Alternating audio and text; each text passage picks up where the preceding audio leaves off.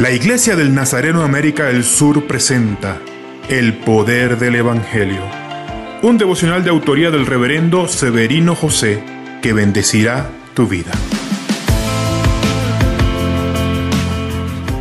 En la segunda tentación, el diablo promete renunciar a los reinos de este mundo para que Jesús pueda salvar a todas las personas de manera simple y eficiente.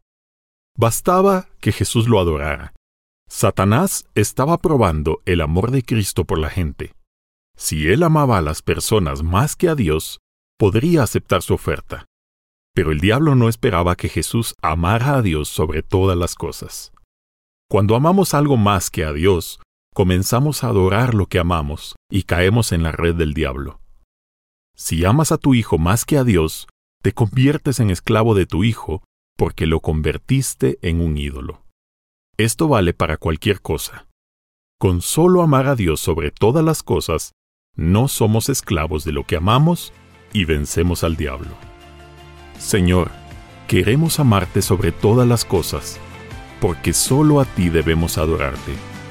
Ayúdanos a no caer en la tentación de amar algo más que a ti ni a elegir el camino más corto hacia nuestros objetivos.